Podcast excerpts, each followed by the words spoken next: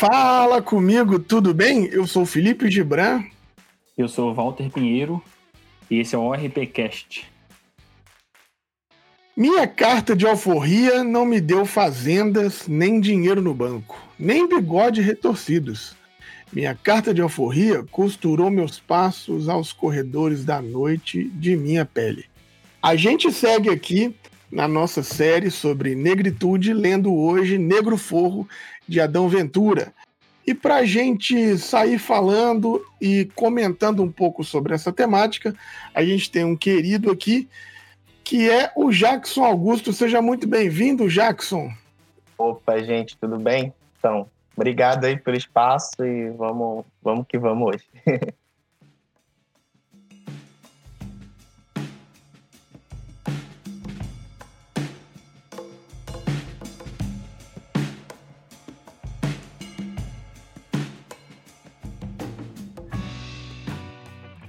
Antes de mais nada, até para a gente começar, eu chamei o Jackson Augusto, mas ele tem um trabalho onde ele se intitula Afrocrente. Fala pra gente aí um pouquinho, camarada, de onde veio essa ideia aí do, do Afrocrente? Como é que anda esse rolê? Ah, cara, muita gente pergunta isso, né? É, o afrocrente, o termo em si, né, ele já era usado na internet, já estava principalmente no Twitter, né? No Twitter tem os nichos, as bolhas ali, o Black Twitter, o, a turma dos web crentes, enfim, vai ter. Twitter vai ter muitas bolhas e acabou que tinha também a bolha dos afrocrentes, né? Já, já era um termo é, que era utilizado, como outros termos também são utilizados no Twitter, como afro-varão, afro-varô. Então, assim, a partir dessa linguagem que já existia nas redes sociais, eu entendi que o termo afrocrente era um termo que comunicava o que eu queria né, para o projeto, essa identidade, reivindicar essa identidade evangélica é, a partir da negritude e a partir também da juventude, né? Acho que o termo vem daí, do, das redes sociais e também do que o projeto afrocrente também queria passar. Ou quando você fala isso, Jackson, eu fico até assim, me sentindo idoso, porque é, eu não entendo nada de Twitter, não entendo nada de redes sociais, assim, nesse, nesse sentido do Twitter, nem sabia que existiam essas bolhas. Tenho maior dificuldade até hoje de, de lidar com, com o Twitter. E é bem legal saber que existem esses, essas nomenclaturas, essas discussões lá. E a ideia desse nome é muito boa, porque por que, que você reivindica esse espaço de negritude? Por que, que isso é importante? Então, né, cara, quando. Então, quando eu pensei no. Real, assim, quando eu pensei no nome, eu, eu fiquei muito dizendo assim, cara, eu quero fazer um projeto é, onde eu consiga falar com as pessoas que estão dentro da igreja, assim, consiga furar a bolha. Por mais que eu esteja dentro de outra, outra bolha, né? Eu queria furar a bolha. A partir dessa, dessa perspectiva do furar a bolha, eu achei que o termo ele comunicava, porque até no, nas redes sociais ele não pertencia também a, a um nicho em específico, assim, ele também estava dentro de várias outras bolhas. Então, eu acho que a importância de falar com a juventude hoje é, é porque a gente tem uma demanda que talvez a igreja não, não esteja conseguindo cumprir essa demanda. Então, eu acho que esse foi o meu, esse, essa foi a minha visão quando eu, eu, eu olhei para o nome, quando eu olhei para o tema e quando eu olhei também para o público que eu estava querendo me comunicar. É, a gente tem uma juventude negra hoje dentro da igreja que está procurando respostas e muitas vezes não tem. Então, acho que se comunicar com essa juventude ela é, primor, é primordial. Né? Eu me lembro muito do Ariovaldo Ramos quando ele fala sobre. É, quando ele diz que a geração dele falhou. Né? Então, eu acho que a nossa geração, ela não que não que ela tenha ela tenha salvação completa, mas eu acho que na juventude, acho que na juventude existe um poder de transformação e é, e é na juventude onde a gente vai estar tá não só causando transformações, mas passando por transformações. Então, acho que eu resolvi apostar na juventude para me comunicar. Ô, Jackson, você falando sobre Ariovaldo Ramos, igreja, juventude, é, como é que é essa questão dessa trajetória do Jackson, assim, né? Como é que, da onde vem essa história do Jackson com a igreja, é, com, a, com, a, com, essa teologia do Ari, alguma coisa assim. Resumindo, né? Quem é o, o, o afrocrente? Quem é o Jackson? Então, eu, como a gente fala aqui no Nordeste, né? Primeiro eu sou pernambucano Sou filho de uma pernambucana com carioca, mas nascido em, em Recife. E, é, e, nascido, como a gente fala aqui no Nordeste, nascido ou parido e criado na igreja. Criado na igreja. Cara, eu acho que acho que o nosso podcast ele vai ter que ser pernambucano, porque todo mundo que a gente entrevista, que a gente bate papo é daí. a gente entrevistou agora o Quilinho, tamo louco, o Quilinho Josias Vieira do, do Nós a Criação. Estamos caminhando para ver se a gente entrevista o, o, o Zé da, da, da, Coqueiral. Pô, parece que todo mundo bom assim do Brasil tá, tá, tá em Recife. Ó, é, então, Pernambuco, né? Terra aí, terra, terra bem, bem quista aí na história. Então, eu sou pernambucano, sou da, sou batista desde sempre. Meu, meu pai já era missionário na igreja, trabalhava com missões. Minha mãe sempre foi. É... Aí o engraçado é que eles sempre foram muito da área social da igreja, assim. Né? Minha mãe, é, eu nasci numa favela ribeirinha aqui em Recife, onde tinha palafitas. É... Para quem não sabe, palafitas é, são aqueles barracos de madeira que ficam no meio do, das marés. E aqui em Recife é muito forte isso. Então eu vim desse lugar, meus pais eram desse lugar, minha mãe era desse lugar, né, especificamente, depois meu pai. E é, então minha origem é essa, né? Um cara que nasce na favela e é, pertence a uma igreja batista central, que é do, no centro da cidade e que tem acesso, fácil acesso tanto para as pessoas têm mais poder aquisitivo, quanto para as pessoas também que, que são da periferia e moram ali na área central de Recife. Então eu convivi a partir disso nesse espaço chamado igreja. E aí, é, e com meus pais nessa trajetória do social. Então, acho que foi muito interessante para mim, porque minha mãe ela sempre foi muito envolvida com sindicato, ela é funcionária pública é, é, da área de saúde. E ela sempre, é, por exemplo, meu pai morreu muito cedo, então minha mãe me criou sozinha. Então, ela sempre me levava para as, assembleias, quando pré-greve, assim, tinha, né, do sistema de saúde ou se não, eu ia também para as greves e depois eu ia para o culto. Assim, eu costumo dizer que eu, eu, eu fui criado e forjado indo para a greve, para a assembleia e depois para o culto. E, e para mim nunca houve muita dissonância, né? Depois minha mãe ela faz teologia na Assembleia de Deus e aí eu acho que a gente começa a discutir mais sobre isso. Eu já discutia, né? Mas a gente começa a discutir mais sobre isso. E a igreja que eu faço parte, ela tem uma história, assim. É uma igreja que tem um, ela é uma igreja que tem um, um, uma trajetória com a missão integral, que era. Eu não vou, não vou falar o nome da igreja, mas é uma igreja que tem. É, ela tem um, uma trajetória com a missão integral. O Ariovaldo Ramos pregava lá. É, o, o Caio Fábio, né, bem na época, também era amigo do, do então pastor presidente. Então teve todo esse, esse processo assim de eu fui criado né, nesse lugar que é, relações próximas com organizações bem bem referências né, no mundo em relação à missão integral. Só que depois a gente vem a polarização né, política e isso interfere diretamente também na igreja e como a igreja começa a olhar para a missão integral. E isso causa rupturas na igreja. E também eu rompo com a igreja logo depois, é, por vários motivos, né? E um deles também é por conta da missão por conta dessa ruptura com a missão integral. E aí o Ariovaldo sempre foi para mim uma referência, né? Não só o Ari, mas o Ed. A missão integral ela me forja quando a gente vai falar de missão urbana. E depois eu vou para formações populares assim. A gente tem a escola de fé política, é, que pertence ao setor social da, da Igreja Católica aqui no Brasil, mas o movimento de fé política, a escola fé política, por exemplo, também tem igrejas batistas que estão envolvidas, e uma delas é a Igreja Batista Coqueiral, aqui em Recife, né, do Zé Marcos, aí que vocês estão, é, falaram, querida Zé Marcos.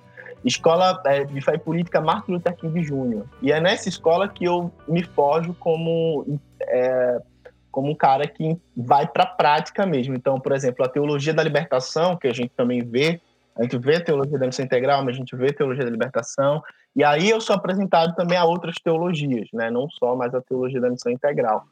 Então, a partir desse lugar, eu começo a ver que as chaves hermenêuticas dessas teologias, elas começam a me moldar e tudo isso influencia para eu entrar na frente de evangélicos pelo Estado de Direito, depois é, no movimento negro evangélico. Então, isso tudo vai trilhando o meu caminho. Né? É, depois aí eu, eu, mudo de igreja, saio de igreja central, bastante que tem um poder aquisitivo razoável para uma igreja é, da favela, batista, mas da favela, que tem uma pastora negra como vice-presidenta da igreja. Então, assim, é, isso vai também moldando a forma como eu vou lidando com, com a própria igreja local. Essa sua trajetória de vida, ela é bem interessante, porque a gente raramente, né, tem essa, essa vivência do jovem evangélico dentro da igreja e dentro de uma assembleia, muito, muito por conta do trabalho da sua mãe. Aí, então você foi um privilegiado de estar em contato com essas lutas, com essas discussões muito cedo, né? Isso não é normal, porque meio que a gente que é crente sempre viveu numa bolha, né? Na, na adolescência, na juventude. A gente tanto tem uma dificuldade quando entra na faculdade, né? Que você está acostumado com um tipo de vida, aí se descobre que existem outras discussões no mundo, pessoas que pensam diferente. Então você já começou a pensar um pouquinho diferente antes. Uma das lives que a gente fez há algumas semanas atrás, o Jackson, é, você falou que um dos, dos fatores para você ter rompido com a sua última igreja foi por conta das questões de racismo, né? E aí você até citou alguns episódios que você sofreu racismo. Eu gostaria que você comentasse sobre esses episódios e como eles são importantes para você, para sua trajetória, como eles marcam e o que seria esse racismo. Racismo é pecado, racismo é um conceito. Ah, vamos primeiro pelo conceito de racismo, né? Velho, é, acho que o grande problema dos pastores no Brasil é que na sua formação não estudou nada sobre história da África e muito menos sobre é, teorias raciais. Então você vai ter pastores que não vão entender absolutamente nada sobre o assunto, né? É, isso é vergonhoso assim um pouco.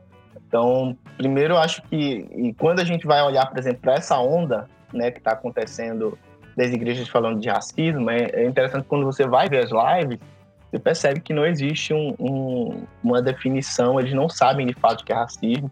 Eu vi igreja colocando racismo como algo muito individual, por exemplo, né? Ah, ora com o irmão que passou, raci é, passou pela situação do racismo e depois ora por quem foi racista. Tá, mas nem sempre talvez você vai encontrar um nome para quem foi racista, assim, né? É, se você vai, se você encontrar as condições de uma família negra pele retinta, é, que está em situação de rua, por exemplo, quem você vai culpar e vai dizer, ó, quem, por que você está aí? Você que você está aí porque você é preto. Mas então, quem te colocou aí, sabe? Você não vai ter um, um nome, você vai ter uma estrutura, uma estrutura é, que, que faz ciclos né, de violência acontecerem não só com as pessoas em situação de rua, mas com, com os territórios periféricos das cidades. Então, racismo, segundo Silvio Almeida, não é, é um xingamento, não está nos atos voluntários. O racismo ele está nos atos também involuntários. Porque se o racismo estivesse só nos atos voluntários, é, a gente poderia formar as pessoas que são racistas e daqui a alguns meses, algumas gerações, vamos colocar assim, as pessoas não seriam mais racistas, porque o racismo consta somente nos atos voluntários. Mas racismo, segundo Silvio Almeida, está no, no campo do vazio, no, no, campo do inconsciente, no campo do, é, do, das entrelinhas e dos mal entendidos. Então, o racismo é uma sucessão de mal entendidos. Tem dizer isso. O racismo é uma sucessão de mal entendidos. Então, quando você vai até o seu pastor, você vai dizer: Ah, pastor, é, então, a maioria das pessoas que morrem assassinadas são negras. Aqui em Pernambuco, em 2017, 95% dos homicídios foram contra pessoas negras. Aí o pastor vai dizer: Ah, mas você não entendeu é, certo, não, isso não, porque não é, elas não morreram porque eram, eram negras, elas morreram porque alguma coisa aconteceu né, merecerem ser assassinadas. Assim, coisa boa não foi, fizeram. Tá bom, pastor, então é, tudo bem, é um mal entendido. Então, mas a, a maioria da população carcerária também é negra. Ah, mas se estão lá, estão presos, não estão presos porque são negros, assim. Você também entendeu errado. Ah, pastor, mas e o feminicídio, né? Os números aí, a maioria das mulheres também são negras. A maioria das pessoas que também são analfabetas também são negras. Então, assim, são vários mal entendidos, sabe? A gente entende que... E, e essa lógica, que é uma lógica também é, do Gilberto Freire, né? É, Gilberto Freireana, é, no sentido é, dessa relação, né? que, que, que, a gente tem no Brasil ser pacífica, nessa relação no Brasil de a gente eh, entender errado o Brasil, não entender tão corretamente. Tudo bem, existiu racismo e tal, existiu escravização, mas hoje não é bem assim. Hoje a gente convive com um, um, uma harmonia entre as raças, né? É, isso também vem de um pensamento religioso, né?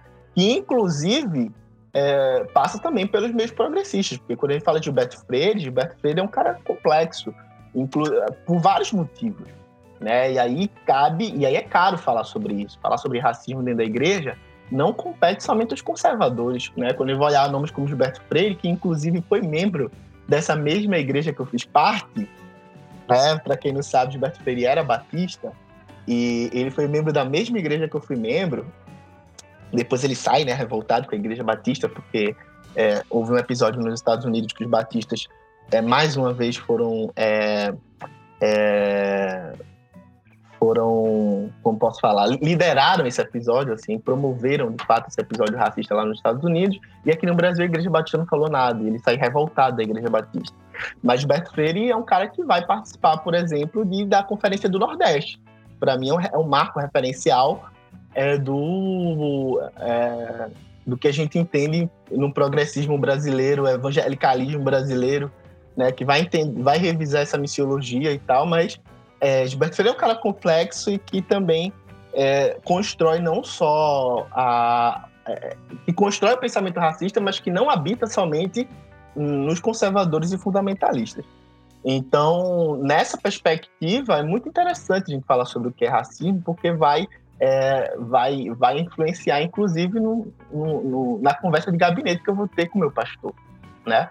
E aí, quando eu, por exemplo, fui falar sobre racismo, na igreja, fui questionar o do porquê, né? Eu, eu via que os pastores ficavam incomodados, eu ouvi de pastor que, ó, Paulo, não, isso em gabinete, sabe? O cara, um pastor branco falou, ó, Paulo é, escreveu a carta para Filemon entregando Onésimo. Paulo não se meteu nisso. Paulo não fez nada em relação à escravidão. Isso foi o que eu escutei por um pastor que foi laureado da turma dele na turma de teologia, do Seminário do Norte Batista. Então, assim, não foi qualquer pessoa. um cara que tem mestrado em psicologia, né? Sabe? Isso é terrível, né? Aqui, isso é, isso é, isso é trágico, porque eu, tenho, eu tive várias discussões com amigos meus que eram pastores formados sobre esses assuntos e a retórica sempre é a mesma. Eu falava, gente, o que, que vocês estão fazendo no seminário? Vocês estudam em três anos e eu não entrei na faculdade e sei que vocês estão errados. É isso, cara. Então, assim, é, eu passei por várias situações. Fui chamado praticamente de macaco, né? Por uma das, uma, uma das pessoas brancas da igreja que. É... Mentira. Mentira. É, cara, não, é, eu tava com a camisa, tinha um gorila na camisa. Só tava eu e ela. Era um corredor muito grande, muito extenso que na igreja, tem na igreja. E ela olhou pra, pra, pra camisa, olhou pra mim e perguntou se era minha foto. Mentira. Dentro da igreja, uma merda dentro dessa. Da, dentro da igreja, e nisso ela foi embora, assim, só tava eu e ela. E uma mulher branca, mais velha, pianista da igreja, que, é, é, assim, ela que bancava o. Deve bancar até hoje, né? Eu não tô mais lá. É, a, a manutenção do, do piano, e é, é muito cara, né, para quem sabe. Então, assim, existe toda uma, um, uma relação né, das pessoas brancas com a instituição igreja. E quando eu fui falar isso para o pastor, o pastor fala: meu querido, você tem que falar com ela. Que a Bíblia fala que você tem que falar. Você não deve me procurar. O cara falou isso, sabe? Então, assim, é, é, é isso. Assim, quando eu olhei que, que não tinha mais jeito, né, e que a gente entrou nessa polarização que só me deixava mais exposto, eu disse, velho, eu preciso sair daqui. Esse daqui tá, é, tá, tá colocando em risco a minha vida, assim, não é só, não é só uma questão mais é, de ideias, sabe? Mas aí é uma coisa que a gente tem até que pensar, né, camarada? Assim, quando a manutenção do piano da igreja é mais importante que a dignidade da membresia, isso acontecer dentro de um ambiente onde as pessoas falam de Jesus e tal, isso é um, é um absurdo sem tamanho, sem tamanho. Aí eu falei para ele assim, pastor, é crime, sabe? O que ela fez é crime. Eu não tô só falando sobre, sobre isso, é crime. E nisso, é, e o, o, que mais me preocupa não é ela fazer isso comigo, ela fazer isso com a criança. Porque se fosse meu filho, aí eu falei assim para ele, eu disse, eu mesmo não quero, não quero crescer, não quero ter um filho que, que, que, por exemplo, cresça aqui. Porque se meu filho passar por isso, sabe o que você vai falar? Não nada? Pode, assim, quero... E a gente percebe uma, um lance também que, assim, que isso é muito comum, é, como você disse bem aí, dessa situação de poder econômico dessa, dessa membro, né? ou vamos dizer dessa membra mesmo, nessa flexão do português, mas para a gente flexionar bem o feminino, é, a maioria das igrejas adotam essa caminhada de não se desgastarem com quem tem poder, né? E acaba reproduzindo essas ações pecaminosas. E assim, é, hoje nós estamos fazendo essa pauta do racismo, mas eu tenho para mim que isso acontece em vários outros ambientes, no ambiente da violência doméstica, sabe? É, no ambiente da discriminação, é, é, é não só racial, mas também da, da discriminação da sexualidade. O pastor que deveria, e nesse caso, chegar e corrigir um membro e adotar uma, uma, uma atitude pedagógica para a comunidade, prefere jogar o problema para você. Ah, resolva você com ela. Eu não quero me desgastar com quem paga, né? Isso é uma coisa cruel demais de ouvir na igreja. É, a gente sabe quem são os donos da igreja, né? Sim, e essas estruturas, elas, é, igual o Gilberto falou aqui, elas estão em todos os lugares. Vamos supor, um exemplo que eu tive. Quando eu era mais novo, no início da igreja, eu fazia vários trabalhos sociais. Aí eu cheguei pro pastor e pedi ele, né, tipo, 300 reais para pagar o aluguel de um sítio que cuidava de 40 mulheres que estavam em situação de rua. E aí o pastor disse que não tinha igreja, que não tinha dinheiro, que a igreja não ia se comprometer com isso. Aí na próxima semana ele foi e arrecadou 5 mil reais para trocar a placa da igreja. Aí eu tive uma crise muito grande porque eu pensei, para que, que serve a igreja? A gente vai ajudar as pessoas com aluguel ou vai trocar uma placa? É isso, cara. Porque, é, eu, eu, me lembro muito do James Cone, ele trata racismo como heresia. Eu acho que é isso que a gente tem que fazer, sabe? Racismo é heresia, porque racismo, ele é, não só racismo, né, mas é, essa, essas ideologias de poder, e racismo é uma ideologia de poder.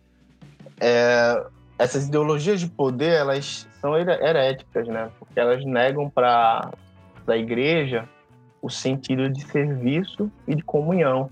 E a igreja que, a partir dessa ideologia, nega o serviço e a comunhão para os irmãos, não é mais igreja. Uma igreja sem serviço e comunhão não é igreja. Então, é, se não é mais igreja, então não sei também o que é. É um grupo social, sei lá, um clube social, mas de fato, igreja não é. Não, não só isso, né? Se é uma igreja que nega isso, não é só uma igreja que, que só faz isso, é uma igreja que nega isso. Tá? Assim, a igreja que nega o serviço e a comunhão, é, ainda assim afirma ser professar a fé de Jesus, Jesus que é libertador, desse Jesus que nos salva das opressões, nos salva desses pecados que, que nos trazem morte, igreja que é herege, uma igreja que tá, é, professa e confessa um Jesus não é o Jesus é, das narrativas bíblicas. Ô, ô, ô, ô Jacques, você estava falando aí do Cone e tudo mais, mas diante dessa, dessa narrativa toda que a gente vem construindo aqui, você falou muito da, das teologias latino, né? É, da missão integral, da teologia da libertação. Eu gosto de falar as teologias latino-americanas porque a gente tem muitas maneiras holísticas de, de enxergar a parte do nosso processo aqui, latino, brasileiro, né? E, e a gente vai, vai percebendo como que talvez essa, essa ideia da, de decolonizar né, a, a, a forma colonial que a fé chegou até a gente, como isso é importante.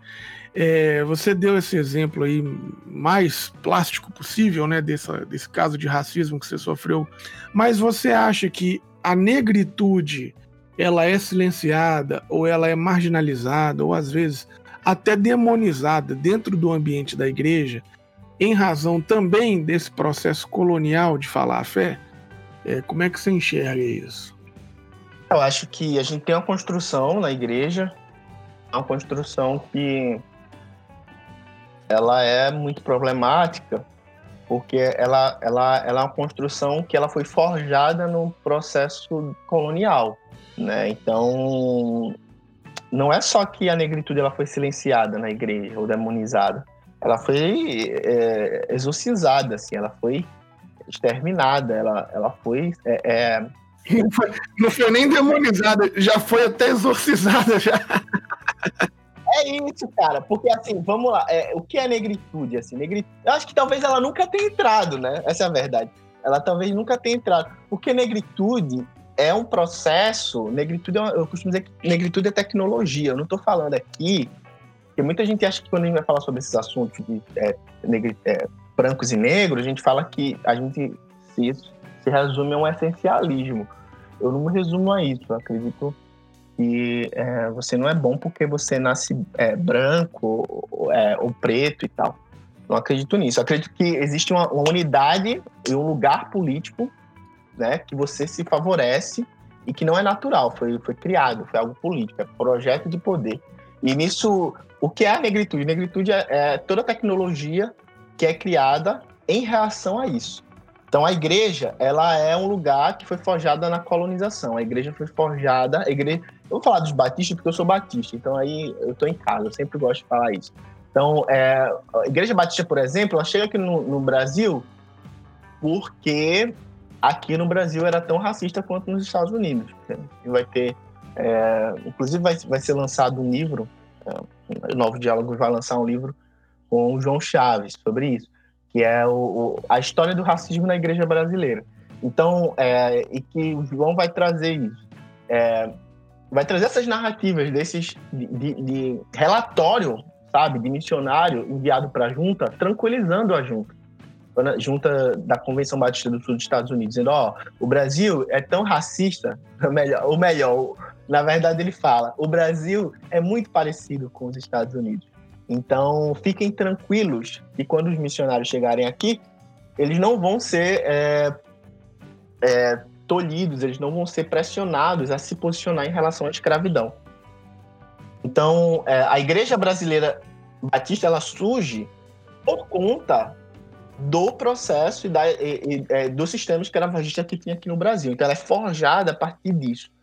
Então, é, o que é a negritude? A negritude é, ela é uma tecnologia em reação a essa construção.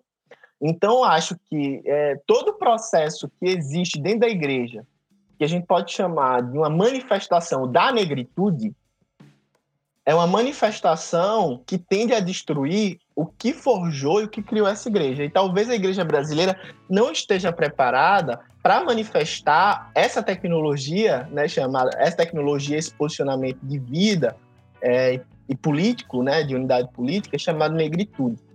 Porque quando a gente começa a de fato exercer nossa negritude dentro da igreja, a gente é silenciado e a gente é demonizado porque essa negritude ela veio para destruir o que construiu a igreja. Essa igreja que a gente conhece. Não é, tal, não é que a igreja está sendo racista agora. Não é que a igreja brasileira está sendo racista com Bolsonaro, sabe? Não é isso. Exatamente. Essa igreja ela já nasce assim. Aí esse é o problema, porque aí vai ter uma, uma crise de identidade. E aí o que sobra disso? Essa é a grande pergunta dessa igreja, porque assim, ah, tá bom. E aí é uma crise de identidade, porque eu vou ter que abrir mão de muita coisa, tá entendendo? E aí é, é, é de fato só Jesus Não, e, e eu, a fazer. Eu acho, eu acho legal é, falar disso, o, o, o Nego, porque é o seguinte: é, quando a gente vai. Eu, eu até fico ansioso para ver esse livro aí, é, porque quando a gente vai de fato ver é, qual é a, a, essa origem do cristianismo que chega por nós, ele chega ou numa fragata de um colonizador ou numa fragata de vendedor de escravo. Não tem, não tem como fugir disso. O, os missionários ou, ou, vieram pela coroa ou vieram vendendo, comercializando escravos. Então, a, a nossa fé está constituída nisso. E, e, eu gosto muito, sempre que a gente fala desse assunto, de citar e indico um milhão de vezes o livro é, o, o, o Diabo, o, Os Demônios Descem do Norte, de diabo, diabo. Os demônios descem do norte, porque ele vai mostrando essa construção ao longo da história e também da história recente dessa nossa fé que ela é só nesse, nesse espírito. Então, quando você fala, e achei fantástico essa, essa sua reflexão, do que é que sobra na igreja, eu nunca tinha pensado nesse aspecto, mas eu fico pensando mesmo, o que é que sobra pra gente para além de uma fragata de vendedor de escravo ou para além de uma fragata de um colonizador de terra ameríndia, né? O que que sobra mesmo? Então, Gibran, é, quando o Jackson estava narrando, né, esse processo de colonização, esse processo de, da formação da igreja, eu até ia fazer uma brincadeira com o nome de dois livros, que você já iniciou aí falando dos demônios descem do norte. E é basicamente isso. A gente poderia resumir essa, essa narrativa toda do Jackson em dois livros. É, a primeira parte da história brasileira da igreja é os demônios que descem do norte. Os missionários que vieram para o Brasil são demônios. Eles é, entraram nos nossos corpos, na nossa história, na nossa identidade. E para expulsar um demônio é muito difícil. Então é por isso que é necessário fazer uma teologia a partir da negritude, não porque a gente está reivindicando a cor da teologia, mas porque só é possível expulsar um demônio através de um, de um Espírito Santo, né? Então a gente precisa de ter um Espírito Santo antirracista, que é até o livro do Ronius Pacheco, o sopro antirracista do Espírito, para a gente poder repensar e pensar uma outra igreja, uma outra forma de ser igreja, porque não existe uma forma saudável de ser igreja com essa teologia de missionários que vieram para cá junto com os senhores de escravos. Isso é muito legal, pensar isso. É isso, cara. Quando você pensa no, é, nesse, nesse momento, você pensa justamente é, num, é, numa luta não só do povo negro, assim. A negritude, a luta pela libertação do, dos negros na diáspora, também significa uma luta pela humanização dos povos e, consequentemente, uma luta é, do que é ser igreja no mundo, né? não só é, para o que se trata do, do, do, que é ser negro no, no Brasil. Mas também passa por isso. Então, já que é uma luta pela humanização, no final das contas, a gente é, o que sobra né, dessa igreja no Brasil é a encarnação de Jesus.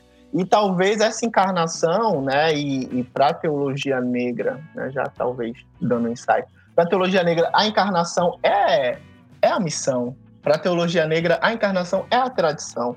Então, é, quando a gente olha para a encarnação e para o compromisso da encarnação de Jesus, é, no sentido da missão pelo, pela busca pela libertação e pela salvação é, desse, dessas pessoas que foram oprimidas e que foram atravessadas por pecados de morte, é, eu acho que a gente vai entender melhor sobre isso. E aí eu acho que cabe à igreja brasileira fazer essa reflexão, porque a gente está trazendo é, que muita coisa que acontece na igreja é muito pelo que a igreja é, traz dessa herança colonial.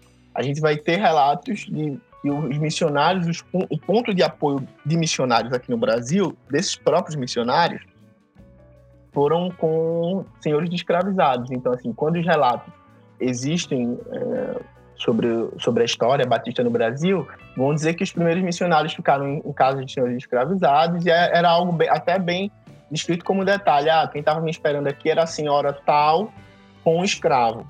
Tá entendendo? Então, assim, era isso. É, se não fosse esse sistema, não teriam nem como serem é, acolhidos aqui, por aí vai. Então, toda a estrutura que é construída se constrói a partir disso. Então, como é que a gente vai fazer isso? Eu acho que talvez é saindo um pouco mais pobre do que entrou, é tendo menos poder do que já tem, é partilhando o poder que acumulou por conta de injustiça. E nem todo mundo está disposto a isso. Por isso que a gente fala assim, ó, se a gente está falando de um morrer para a branquitude, ou, ou que o James quando vai colocar como morrer para a brancura, esse morrer para a brancura, ele significa também morrer para as é, influências institucionais, influências políticas, influências é, que você vai ter. É, e quando ele fala de política, ele não está falando somente política partidária, a gente está falando aqui das políticas que existem nas grandes denominações do país, que a gente sabe quais são. Então, assim, é, a gente está falando de abrir mão de muita coisa. Salário, né? Quanto é que um reitor da Mackenzie, um reitor dos seminários aí batistas não ganham, né? Se a gente for colocar aqui, a gente sabe que é muito. Não é pouco, é muito, mas muito mesmo. Assim. Então, é, é desse lugar que a gente está falando. Né, de lugar de, de espaços que, é, a partir dessas ideologias de poder, vão, vão justificar a escravização, vão justificar a tortura, vão justificar ditaduras. Então, assim, a busca e a luta pela libertação do povo negro também é, é, é uma busca e libertação para todo tipo, né, pelo menos aqui no contexto é, brasileiro, para todo tipo de opressão e para todo tipo de tortura que houve no Brasil. A ditadura do Brasil, ela, ela só é, ela só teve a voz que teve, mas ela não acabou, ela acontece até hoje. Pessoas são torturadas até hoje. Né? Na verdade, ela, ela, ela, ela, ela não surge em 64, ela surge muito antes. As favelas brasileiras, as periferias e as senzalas já eram campos é, de tortura sabe? E nunca parou.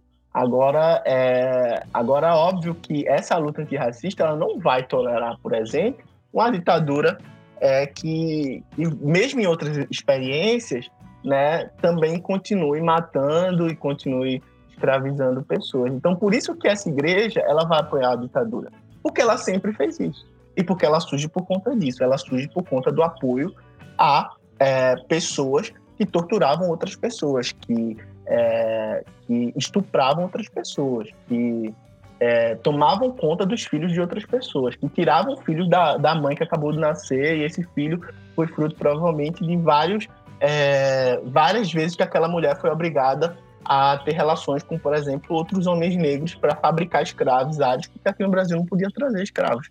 Então, assim, é desse lugar, sabe, que, que essa igreja ela vem. E essa igreja normaliza ou silencia tudo isso.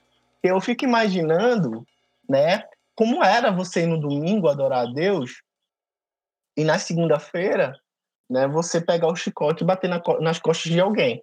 E bater nas costas é o de menos, por tudo que a gente entende que era o processo do dia a dia, né, e como isso acontecia, os estupros, é, as relações é, coercitivas no sentido de que aquela mulher tinha que produzir, tinha que fabricar escravizado, já que no Brasil era proibido já o tráfico depois de um bom tempo, então, foram processos de violência que o povo negro vai sofrendo que são bem problemáticos. E essa igreja, ela nunca olhou para o movimento do, dos negros né, como um movimento de libertação.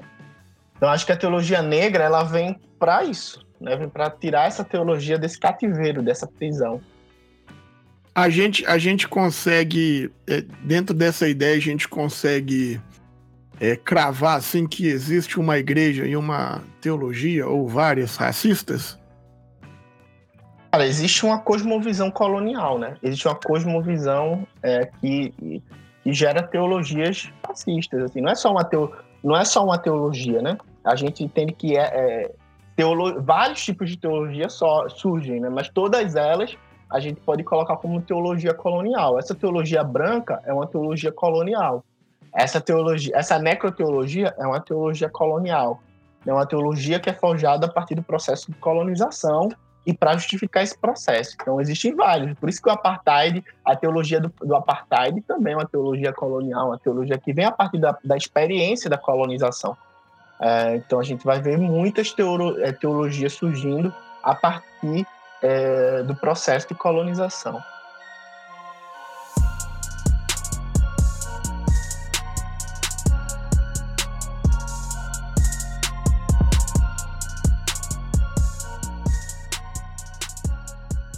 Eu queria te perguntar, vamos supor, a gente está aqui passando é, por uma história né, da teologia, da missiologia no Brasil, estamos trabalhando a problemática de tudo isso, só que a gente gosta também de trabalhar nos conceitos, porque a galera que, que nos está, está nos ouvindo, às vezes, nunca ouviu falar sobre teologia negra, sobre negritude e tal.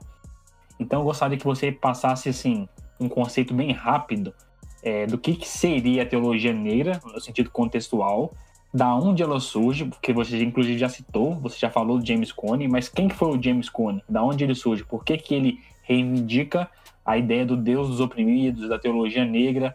Qual que é a importância do James Cone para nos Estados Unidos para o início da teologia negra? Bom, não então. É, a minha melhor definição da teologia negra é, é, o, é a declaração do Comitê Nacional do Clero Negro né, em 69. E aí eu vou até abrir aspas para dizer o, o, que o comitê fala, porque esse comitê nacional né, do clero negro, é, ele vai reunir é, nomes importantes da África, é, bispos, é, líderes negros e também dos Estados Unidos, e ele se reúne em 1969 para dizer o que é a teologia negra. Ele fala assim, ó, a teologia negra é uma teologia da libertação negra. Ela procura sondar a condição negra à luz da revelação de Deus em Jesus Cristo, de modo que a comunidade negra possa ver que o evangelho é coincidente com a realização da humanidade negra. Então, é, a teologia negra é a teologia da negritude, é a, teologia, é a, é a afirmação da humanidade negra que emancipa os negros do racismo branco. E aí, a partir disso, ele proporciona né, uma autêntica liberdade entre pessoas brancas e pessoas negras. E a autêntica liberdade de fato. Ou seja, a teologia negra é uma busca não só pela libertação dos negros, mas também pela libertação dos opressores desse papel. É, o James Cone ele vai dizer que a teologia negra é, é a teologia do povo negro, mas também é para ele, né, para o povo negro. É um exame, é uma, é uma, é uma, é uma, é, é uma análise de suas histórias e quando ele fala histórias, não é com H, é histórias com E mesmo. histórias contos e ditos. Então, é, é uma narrativa de uma contação de história de como nós vencemos a partir da experiência negra. Então, ela precisa refletir sobre aquilo que significa ser negro. Então, teologia negra não é a teologia feita por, por Agostinho, a teologia negra não é a teologia feita por Atanásio, teologia negra não é, não tenta provar a cor de Jesus, se Jesus é negro, não. Teologia negra também não é qualquer teologia feita por pessoas negras. Ah, eu sou negro e faço teologia. Também não é. A teologia negra precisa refletir sobre aquilo que significa ser negro. E a gente entende que Agostinho, que Atanásio são pessoas importantes, pensadores africanos, negros importantes. Mas eles não viram, né? Como o próprio é, James Cone fala, e Ronils também reafirma no livro dele, eles não viram é, o, o mundo, né? Ou a Europa, ou o mundo branco se tornar o centro da humanidade. Eles não viram os brancos exterminarem os povos. Então a gente não pode, a partir disso, dizer que a igreja não é racista porque um dos pais da igreja era africano. Tá, mas esse pai da igreja não viu o mundo se tornar o que se tornou. É, e para mim o mais, mais legal da definição do Cone é que ele, ele vai dizer que a teologia negra é a narrativa de como nós vencemos. A gente está no Brasil, e aí trazendo talvez para o contexto brasileiro, a gente está num país que é, na década de 40, enviou um médico para o Congresso Mundial das Raças para dizer que é, o Brasil tinha um plano, né? E o plano do Brasil era não ter mais pessoas negras em 100 anos. Isso era um plano do Brasil, do Estado brasileiro, política pública do Estado brasileiro. A gente tem mil, acho que na, é, na, na Constituição de 34, a gente vai ter as políticas eugenistas como é, é, é, inseridas na Constituição brasileira. Então, assim, é, é algo surreal. A gente está aqui, nós somos, hoje nós somos 56% né, do, da, do Brasil, né, da, da população. Então, ô Jackson, essa, essa ideia de eugenização é como se fosse, para todo mundo entender aqui, claro, é como se fosse aquela forçação da miscigenação para diminuir a quantidade de negros, é isso? Tipo, trazer mais é, americanos, mais italianos e tal. É, eugenia foi um processo de, de higienização do povo, né? Não é só não é somente a questão da epiderme, uhum. né? Mas é, é, é, toda a questão cultural, é, passa pela invisibilização das pessoas negras, passa é, pelo processo que o Brasil teve é, de, de, dos imigrantes que vieram para aqui para o Brasil com o dinheiro do povo brasileiro, né, e também, consequentemente, do povo negro, mas, por exemplo, se alguém viesse da África, precisaria é, de uma autorização especial é, do, do Poder Legislativo também, não só do Judiciário.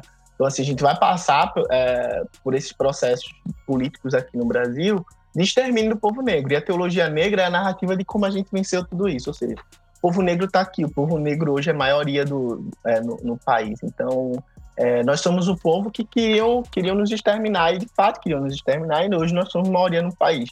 Tá? Acho que essa é a narrativa, e é daí que surge a teologia negra. E aí você falou sobre a importância de Cone, James Cone, né? Uh, James Cone ele foi o grande sistematizador, né? Vai ter a teologia negra vai surgir dos encontros que já é, do clero negro, do, do Comitê Nacional do Clero Negro nos Estados Unidos, mas o James Cone, que era um jovem na época, ele consegue sistematizar, né, principalmente no, nos livros aí por uma teologia negra da libertação e também o livro é, Teologia Negra e Poder Negro, é, para mostrar a importância dos movimentos né, para a construção e para a sistematização da teologia negra. Então, James Cone é o grande sistematizador. Por isso que ele é, não, é o, não é o primeiro cara a pensar na teologia negra mas ele é o cara a, a sistematizar, né, fazer uma, uma teologia sistemática é, totalmente comprometida com esse movimento que já existia da teologia negra, né? Já existia um movimento, já existiam clérigos, já existiam igrejas negras, já existia o próprio evangelho social negro. Então, assim, já existia toda uma tradição, né? A partir dessa, desse lugar, e o James Cone ele consegue sistematizar toda essa experiência que já acontecia há muito tempo. Então, James Cone é o Martinho Lutero Negro, como se fosse isso, só para ficar bem ilustrativo. Isso, é. Tem, tem, uma teologia dele, assim, a turma fala que ah, o cara era bartiano, né? Uhum. Mas assim, é, ele tinha muita influência de Barth, mas a gente não pode, assim, acho que cravar isso, assim, né? Mas com certeza a teologia negra tem uma influência aí neo-ortodoxa, assim. Não vou, não vou mentir, né? É impossível a gente não olhar para o James Cone não olhar isso, mas assim, a, a teologia que ele consegue forjar, que ele consegue sistematizar, mesmo assim, mesmo com essa influência, é uma teologia que vem a partir de outros paradigmas. Sim, eu acho que isso é importante você mencionar, porque as pessoas elas, elas criticam, né? Elas vão criticar a teologia feminista, a teologia negra, como se a gente fosse contextual, né? Como se a gente tivesse inventado uma teologia do nada no meio de uma crise identitária, mas não é isso. Toda teologia contextual, na verdade, toda teologia é contextual e as nossas teologias contextuais elas surgem por quê? Porque a gente já leu a teologia clássica, nós lemos as teologias da libertação e agora nós estamos usando as duas para poder pensar a nossa realidade. Então, assim, a gente está fazendo a mesma coisa que todo mundo sempre fez. É isso, assim. É isso. Acho que por isso que é importante dizer que, ó, existiu a teologia do apartheid era uma teologia neocalvinista do apartheid, sabe? Assim, não era só. É, a gente precisa começar a dar nome aos bois, assim. Eu acho que é isso. Teologia. Uhum. Uma teologia contextual deles. E eles não falam é isso. isso. Então, é uma teologia neocalvinista do apartheid, mas era neocalvinista.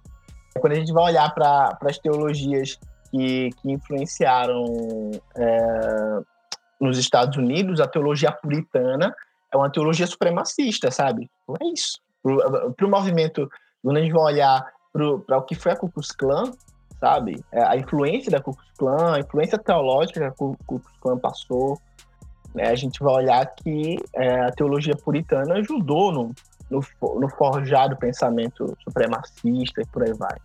Então, é, isso é uma teologia contextual. Eles criaram a teoria para justificar as relações já existiam ali. Eu gosto muito do Kohn, que ele vai trazer justamente isso. Assim, vai dizer que ó, a, a consciência é formada através das relações da vida.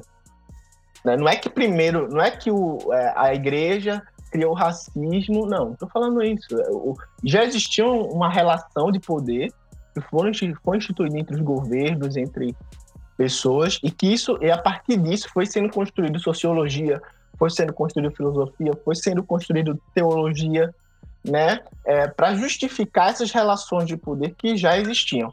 Então, assim, a igreja primeiro ela invade para depois justificar aquilo. A igreja primeiro escra é, é, diz: Ó, oh, então, a gente tá com vocês, vocês vão lá, vocês vão colonizar e a gente vai lá para salvar. Né? É, porque, veja, nem as respostas não estavam dadas nem na experiência católica as respostas estavam dadas, porque existiu, é, existiu primeiro a possibilidade do, dos indígenas, dos povos originários, serem os, os, escravizados aqui no Brasil, que era mais barato, inclusive. Então, mas a igreja vai forjando isso, vai forjando essa ideia de, ah, então vamos, vamos, vamos aqui dar outra teoria para isso, vamos justificar de outra forma, ou não pode. Então, a igreja que vai dizer se não pode ou se pode, porque a partir da experiência né? E a partir do, de justificar essas relações de opressão, a igreja ela vai construindo teorias, a igreja vai construindo dogmas, é, a igreja vai construindo estruturas, a igreja vai construindo seminário, a igreja vai construindo é, cadeiras, no caso, né, dentro daquele, daquele, daquele curso de teologia, até hoje é assim. Né? A gente vai entrar hoje nos seminários é, teológicos, é só olhar a grade é que existe não, não só na graduação, na pós-graduação também, a bibliografia, né? O que é James Cone para essa galera? Nada, não é ninguém, porque não, não tá nem na bibliografia é, dos cursos da pós, das pós-graduações. Então, assim, se você, por exemplo, como um teólogo negro, e quer, inclusive, estudar sobre certas coisas, você vai ter dificuldade, né? Dependendo da faculdade, dependendo do centro teológico que você tiver. Caras, é, eu, eu sei que vocês estão falando do, é, do Cone aqui, a gente pensando sobre essa pegada mais teológica, mas eu queria só fazer uma vírgula aqui, e também para a gente ir caminhando é, para o encerramento, mas eu queria fazer uma vírgula, porque estou me segurando aqui para não dizer, mas para a gente bater um papo, porque esse lance da eugenia, e você foi bem preciso, né, falando da, da Constituição de 34, que na verdade não é nem só a Constituição de 34 isso. A ideia da eugenia do Brasil é um processo já desde desde a, da, da, do Dom Pedro II, a gente já vê esse processo, mas a, a, Constituição, né, as Constituições de Vargas, ela adota isso esse processo de eugenia, é, é, tendo até, que é, uma, que, é um, que é um, vamos dizer assim, que é um lance absurdo de é, uma, uma comissão né, nacional, uma comissão brasileira de eugenia, que, que falava sobre, sobre esse lance, como o Roosevelt lá dizia, sobre o assassinato da raça. Mas eu acho que vale a pena a gente fazer essa vírgula, porque é, a gente passa por isso às vezes na história, é, e a gente não nem se dá conta que o filho do Vargas foi à Alemanha para entender o que a Alemanha estava fazendo naquele momento do Hitler para ter aquele desenvolvimento absurdo.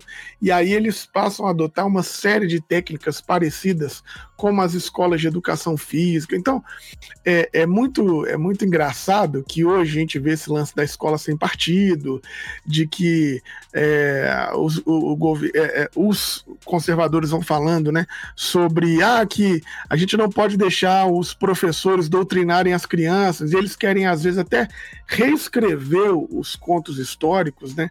Mas quando a gente passa por essa história do Brasil, né, desse, desses governos, principalmente do Vargas, que a gente sempre trabalha com uma com um sentimentalismo muito grande por conta do crescimento, do trabalhismo e aquela coisa, e a gente passa por isso sem se dar conta que esse trabalhismo é extremamente racista, né? não só por conta desse lance da eugenia, mas por não considerar que essa massa de trabalho que construiu o país por conta de 400 séculos seriam capazes de trabalhar.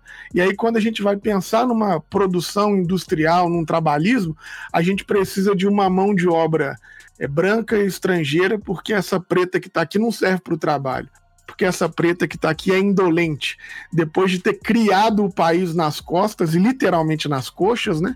É, é, vai dizer que isso é indolente. Então eu acho assim, tá fazendo uma vírgula, mas, mas eu acho que a gente às vezes é, tinha que fazer essas imersões na história.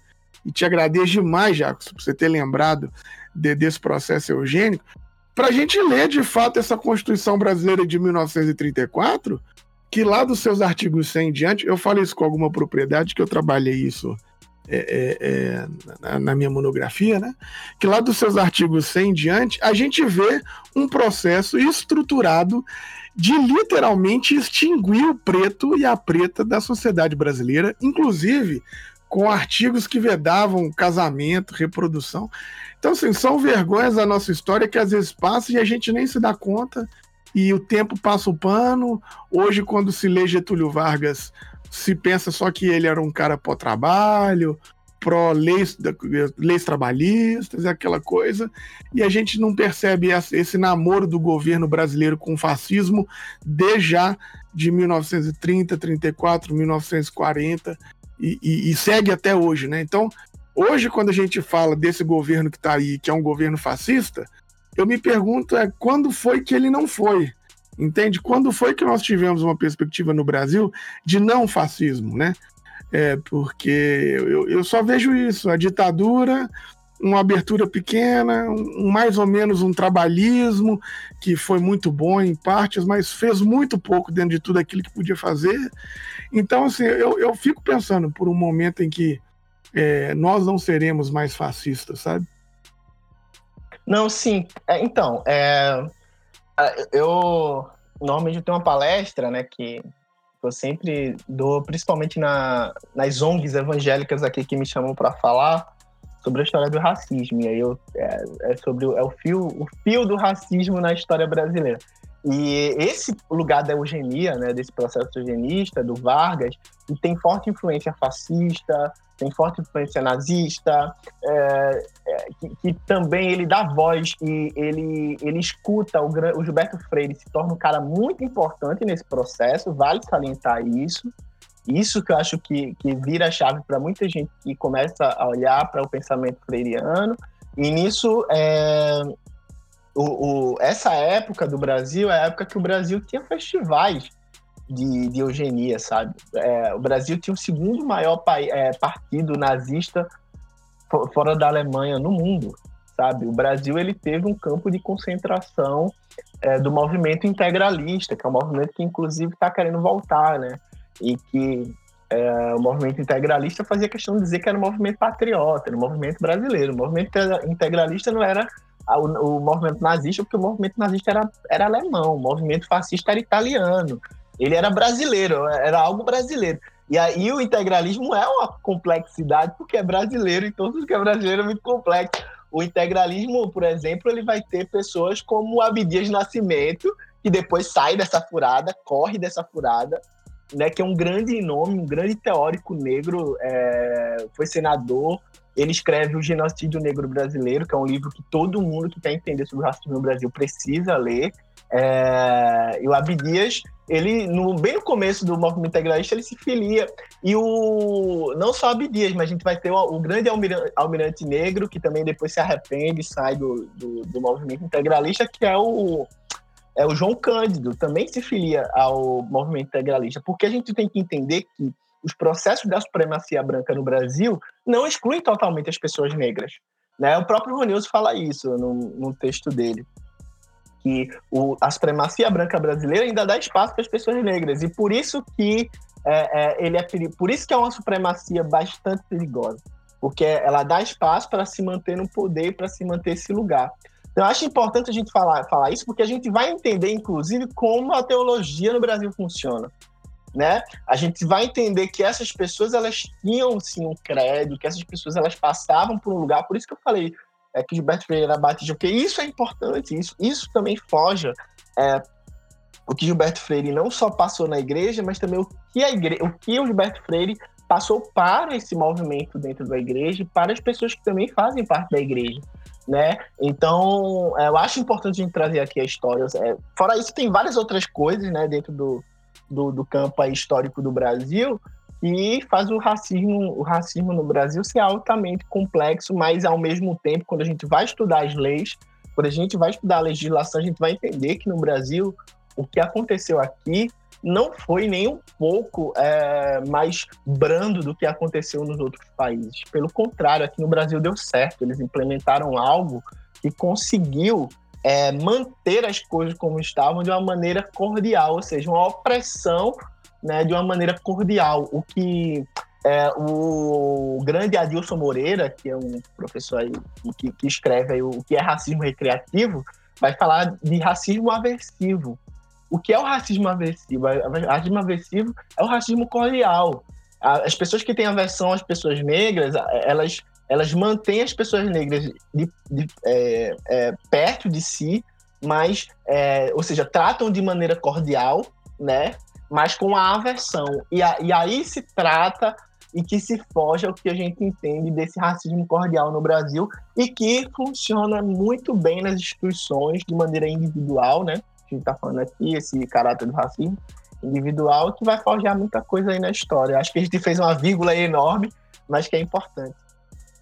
É que essa vírgula que a gente fez é importante, porque quando a gente vai olhar o passado, né, a gente vai olhar o movimento integralista, é, flertando com fascismo, com nazismo, essa, essa fala do Jackson, do Jackson que a gente é cordial no nosso racismo hoje, isso é muito verdade.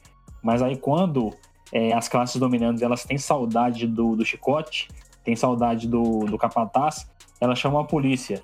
Então nada mudou. Então a gente, os negros ainda no Brasil são escravizados, são periféricos, são é, usurpados do seu direito. E quando alguém quer dar uma coça para ele, coça neles, chama a polícia e castiga. E é por isso que os números das mortes, das violências policiais com negros é muito grande. Porque a gente só substituiu as ferramentas, mas elas, o, o, a estrutura é a mesma há 500 anos.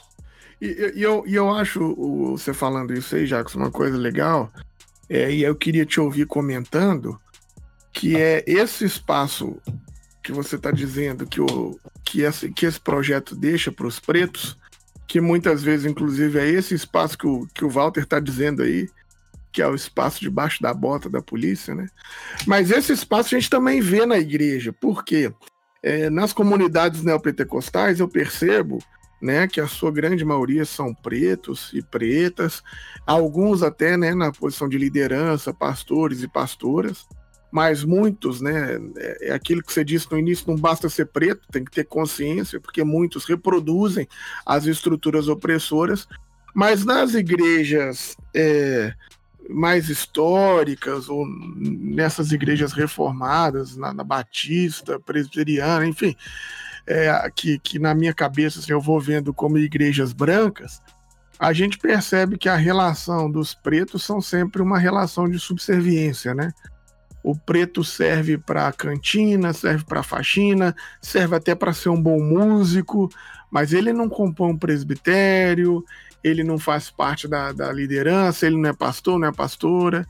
É, você vai vendo isso também, essa, essa análise, você percebe ela? Serve para cuidar das crianças também, no, no berçário, é, cara, isso, é, isso é, é, é, forjado a partir de tudo que a gente. É, desse processo todo que a gente falou, né? O, isso tudo começa bem, bem, bem, bem antes com o próprio iluminismo, quando vai definir que a razão está para o branco como a emoção está para o negro.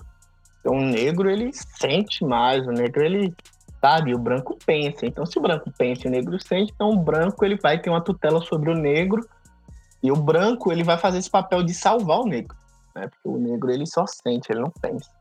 Então, esse lugar da tutela, esse lugar que o negro é colocado, da tutela sobre o, o, o, que o branco se coloca da tutela sobre o negro, ele é muito problemático porque isso vai, isso vai se reverberando na história. Tudo que aconteceu foi por conta disso, né? A, é, quando a colonização que a gente sofreu foi justamente esse lugar da civilização. Então, as pessoas brancas foram lá para civilizar as pessoas negras, então foi, é, é, são os brancos salvadores. Então, eles vão lá para dizer: ó, existe civilização, existe esse modelo aqui de humanização, e que, e que a gente pensou isso. A gente pensou isso. É, vocês não. E aí ainda tinha outra coisa, né? Ainda tinha é, na dinâmica da teologia, ainda tinha a dinâmica do olha, é, Deus fez pra, vocês para servirem, a gente para é, tutelar vocês, porque vocês não conseguiriam, vocês não conseguem é, viver sozinhos, vocês vão morrer.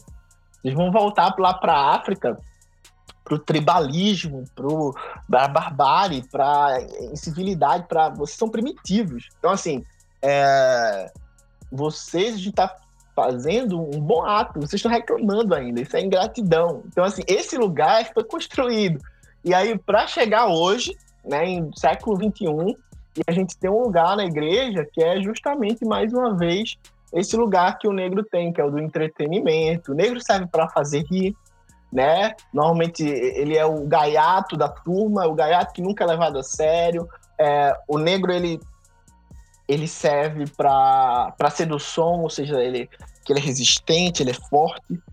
Então, ele não pensa, mas ele é resistente e forte. Então, assim, vamos lá. Então, coloque ele lá. Ah, o negro, o negro serve para cantar também, né? Ó, no, na, no dia de missões lá, bota para cantar. A gente quer sim a negritude de vocês, mas a gente só quer coisa boa, sabe? Igual a Regina, Regina Duarte, sabe? Ó, não vamos falar de morte, gente, só quero falar de coisa boa. Não, não importa, ó, deixa em casa, sabe? Se, é, se essa é a tua realidade, se você tem uma realidade, tá, deixa em casa, porque aqui nesse lugar, falar sobre suas dores, sobre seus atravessamentos, não é o seu lugar. Porque para falar isso, eu preciso falar de racismo. Falar sobre isso com você. O problema é seu que você sofre racismo, é coisa da sua cabeça, você tem que se curar.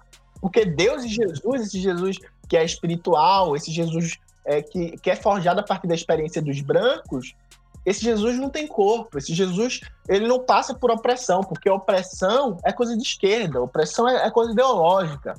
E, o, e, essa ausência e essa descorporização da teologia, essa despolitização do campo teológico e também da missão da igreja, né, de olhar a salvação, de olhar a evangelização por uma salvação espiritual e não pela, pela libertação integral e pela libertação total do ser humano, é algo a partir da experiência dos brancos.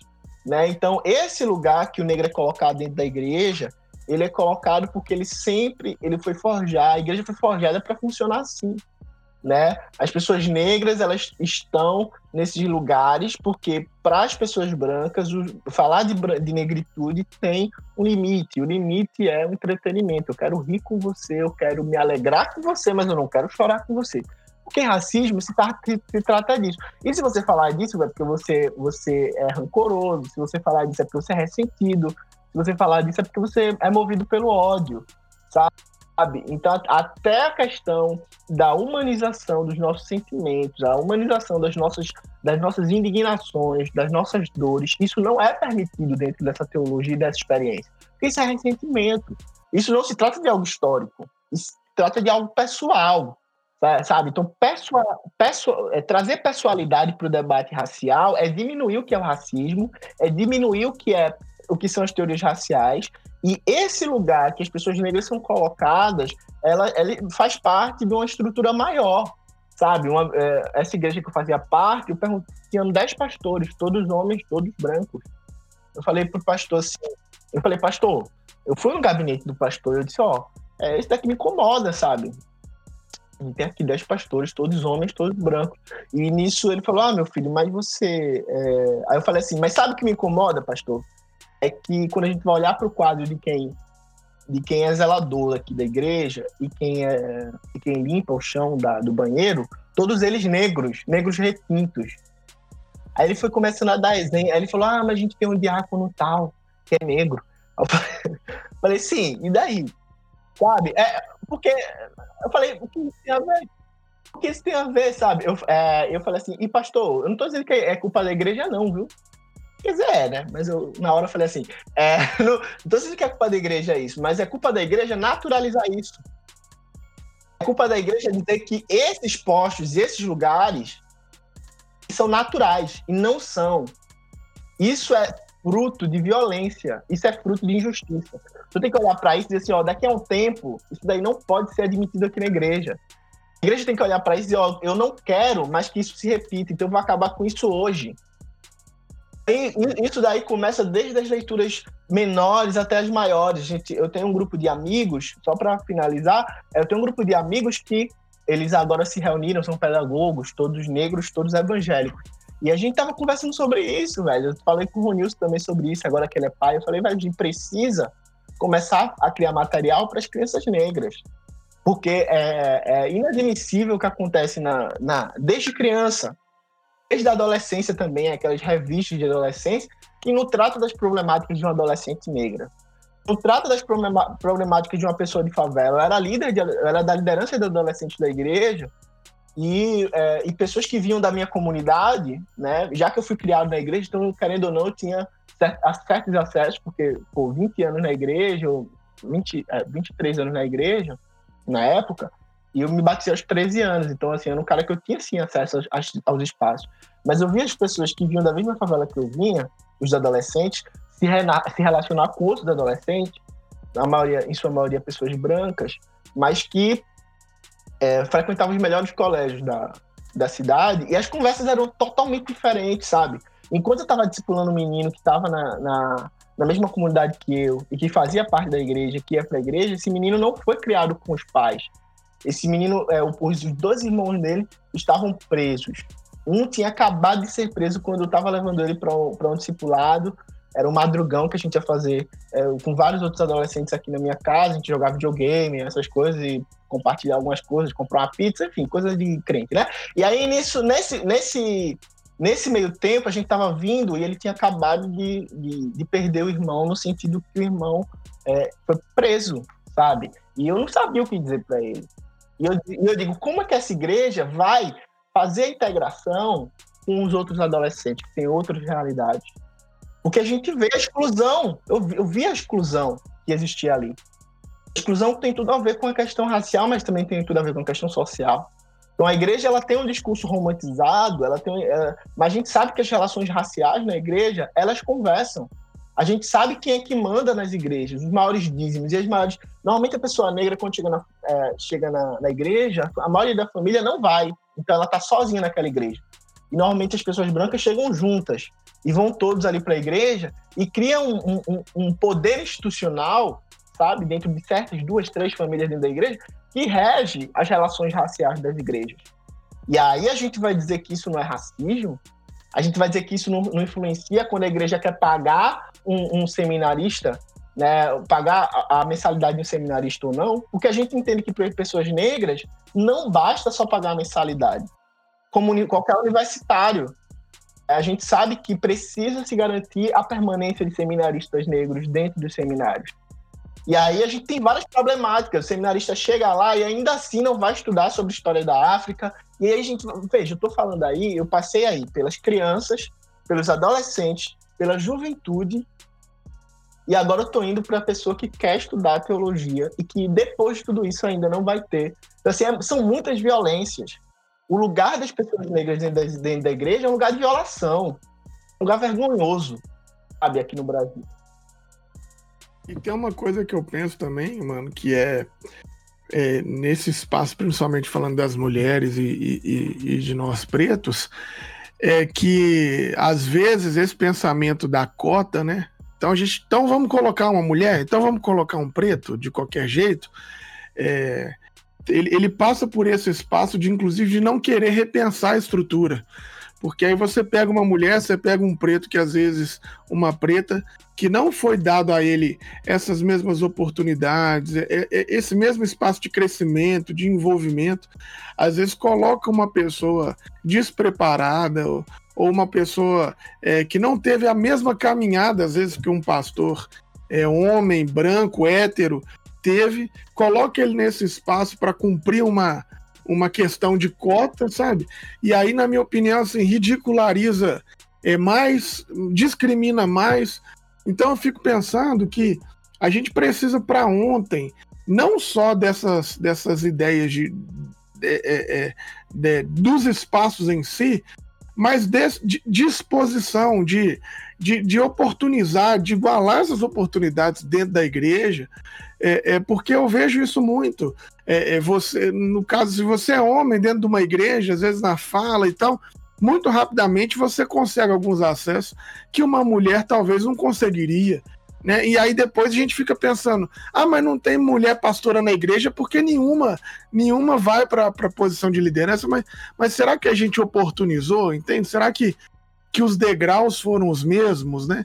Então eu venho pensando muito nisso, é, na ideia da igreja, que ótimo que é, é a gente tem visto minimamente alguma mobilização da igreja para oportunizar, aqui e ali, de maneira muito tímida ainda, mas oportunizar o preto, a preta, né, a mulher, mas eu ainda vou vendo muito timidamente esse espaço de desenvolvimento dessas figuras, sabe? Eu vou vendo, às vezes, um lance quase que de uma cota obrigatória. Vamos colocar um preto aqui, porque senão pega mal pra gente. Mas eu vou vendo muito devagar. Aliás, isso eu não vejo, né? Esse espaço do desenvolvimento, da formação, da oportunização de, de, de chances iguais, sabe? Eu vou ficando triste com esse negócio, porque até a nossa é, vamos dizer assim, até a nossa proposta de reforma, ela é, é, de uma forma ou de outra hipócrita, sabe? Ela não, ela não mexe na estrutura. Então, ela não mexe na estrutura de branco, porque eu acho que você já deu o diagnóstico. É porque essa necessidade de botar uma cota, de botar tipo uma mulher lá, botar um negro lá, é justamente para não discutir. E isso acontece porque para poder discutir um assunto que a gente coloca a pauta é admitir que nós somos o problema. Então, para uma igreja, para um pastor, para uma comunidade, para uma denominação, para um seminário, é, é, repensar isso, ele tem que primeiro admitir: eu sou racista. Então, seminários de renome, igrejas de renome, pastores de renome nunca vão admitir que eles são racistas. Inclusive, eles vão otorgar aquela ideia da igreja como o corpo de Cristo, porque eles nunca fazem isso. A igreja sempre é a instituição, a igreja sempre é o templo, sempre é a denominação deles, sempre é a teologia deles. Mas aí quando a gente vai apontar o erro da denominação, a gente fala da igreja, que a igreja é racista, eles vêm com aquele discurso. Mas você não pode falar da noiva de Cristo. A igreja de Cristo não é racista. Você está criando divisões na igreja porque está chamando a noiva de Cristo de racista. Aí dá vontade de falar assim: não, eu tô te chamando de racista, você é o racista. Só que como eu não sou, como eu sou educado, eu boto a igreja, eu chamo a igreja para me colocar na problemática, porque eu também dou manutenção nas estruturas sociais racistas. Então eu acho que o primeiro problema é esse. Não é possível repensar uma igreja é, que discute racismo sem ela admitir que ela é racista. Cara, é doloroso. Você não pense que é um processo fácil, assim. Isso que eu digo, assim, que é, eu acho que a branquitude, as pessoas é, que, que, que, fazem a igreja também, nesse espaço, precisam começar a discutir sobre isso também, é, sobre a organização, sobre o lugar dessas pessoas dentro, da, dentro das estruturas. Né? Eu acho que esse lugar que a gente está criando hoje no Brasil passa também por análise. A gente vai ver muitos, não são poucos, assim, muitas mentorias, é, muitos, é, muitos apoios para pastores brancos jovens, líderes jovens, que chegam muita, é, muitas instituições, muitas missões chegam e apoiam essas pessoas. Elas têm, não estou dizendo que estou concordando com aquela linha teológica que faz isso, mas os caras fazem isso. Assim. Existe um dinheiro que é investido para essas pessoas, para esses líderes e tal. Então existe um projeto para isso. É, isso, isso assim, é, para a gente, né, para as articulações das pessoas negras evangélicas que estão fazendo, tentando fazer essa, essa movimentação, a gente está tá tentando começar a estruturar algo agora. Né? Tá tentando começar.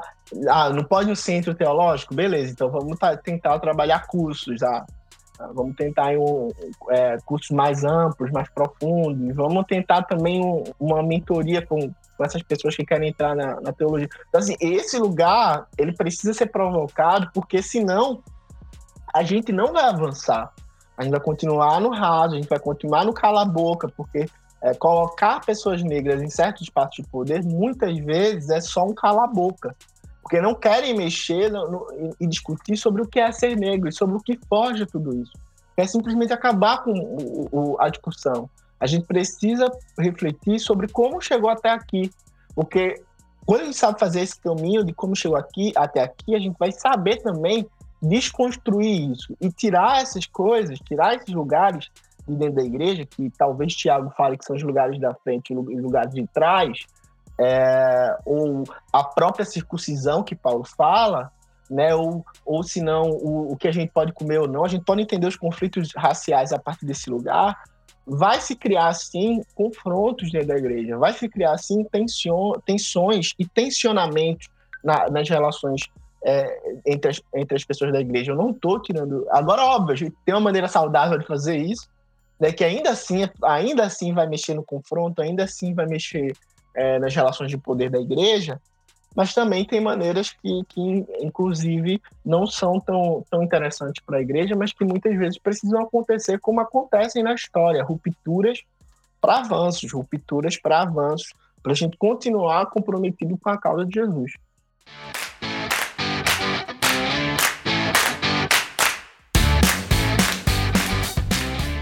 Pô, bacana demais, camarada. A gente bateu um papo aqui com o afrocrente Jackson Augusto.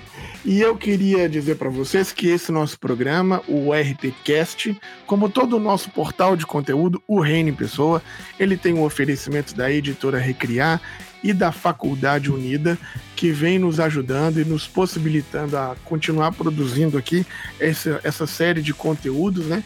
Que, na nossa perspectiva, para desconstruir a religiosidade e tentar falar de uma espiritualidade mais leve, que seja fôlego aí na vida das pessoas.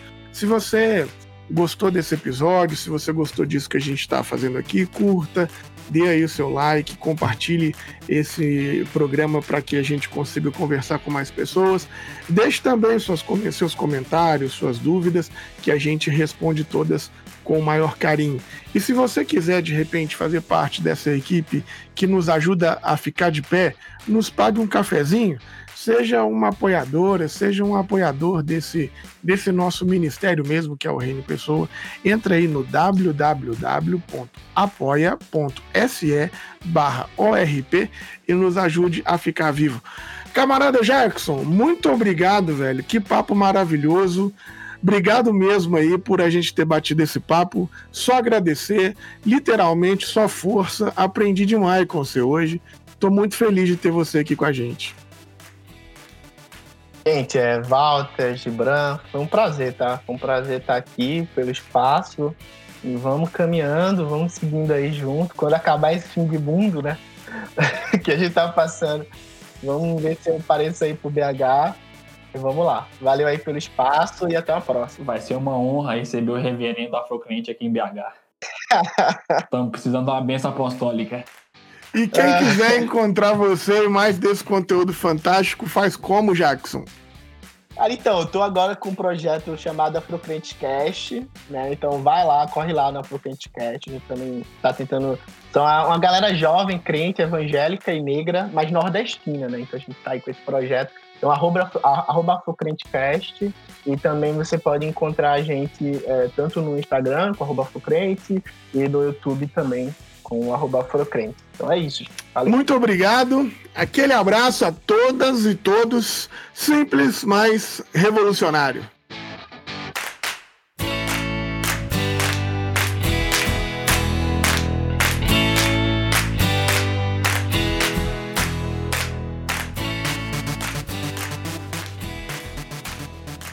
podcast foi editado por Felipe Bubarelli.